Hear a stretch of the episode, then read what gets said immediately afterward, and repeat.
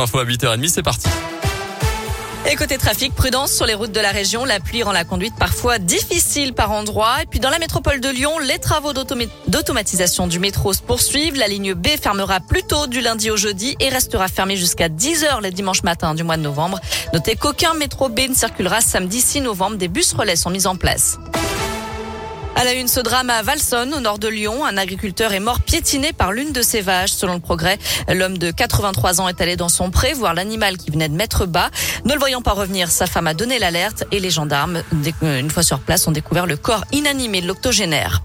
Un accident spectaculaire, mais cette fois sans gravité, hier soir au Cergne, dans la Loire. Selon le progrès, un jeune automobiliste a perdu le contrôle de sa voiture qui s'est retrouvée sur le toit, sur la voie de gauche. Par chance, aucun véhicule n'arrivait en face. La victime est sortie d'elle-même avant l'arrivée des secours. Toujours cet appel à témoins en cours dans le Puy-de-Dôme. Un habitant de Rion de 64 ans est porté disparu depuis le 22 octobre dernier. Son véhicule a été découvert près de Randan. Vendredi dernier, les plongeurs ont sondé un point d'eau à proximité mais n'ont rien trouvé. Toute personne ayant des informations peut contacter la gendarmerie d'Enesa. On vous met toutes les infos sur l'appli Radescoop et radescoop.com. Stop à la clope. Ce lundi marque le début du mois sans tabac. Un mois pour arrêter de fumer ou diminuer sa consommation de tabac. L'opération lancée par Santé publique France offre aux fumeurs un accompagnement au sevrage jour après jour. Le tabac reste la première cause de mortalité évitable et tue 75 000 personnes en France chaque année. À l'étranger, toujours aucune trace des trois alpinistes français portés disparus au Népal. Les recherches se poursuivent. Ils auraient pu être victimes d'une avalanche sur un sommet de la région de l'Everest. L'apprentissage se poursuit pour le Clermont Foot, promu en Ligue 1 cette saison. Les Auvergnats ont eu droit à la programmation en prime time hier soir pour la réception de l'Olympique de Marseille.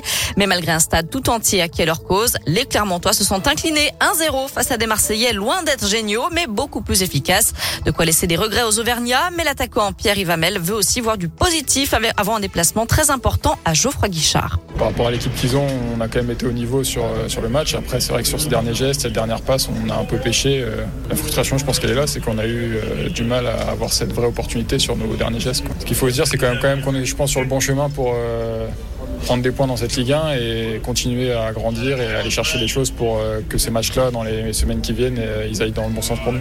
Saint-Etienne a besoin de points et nous, c'est aussi le moment pour creuser un écart avec eux. Donc, ça va être un match important. En plus, il est à huis clos, donc ce sera aussi l'occasion d'aller chercher des points à l'extérieur pour nous. Et au classement ce matin, les Auvergnats sont 15e à 7 points de Saint-Etienne, toujours dernier.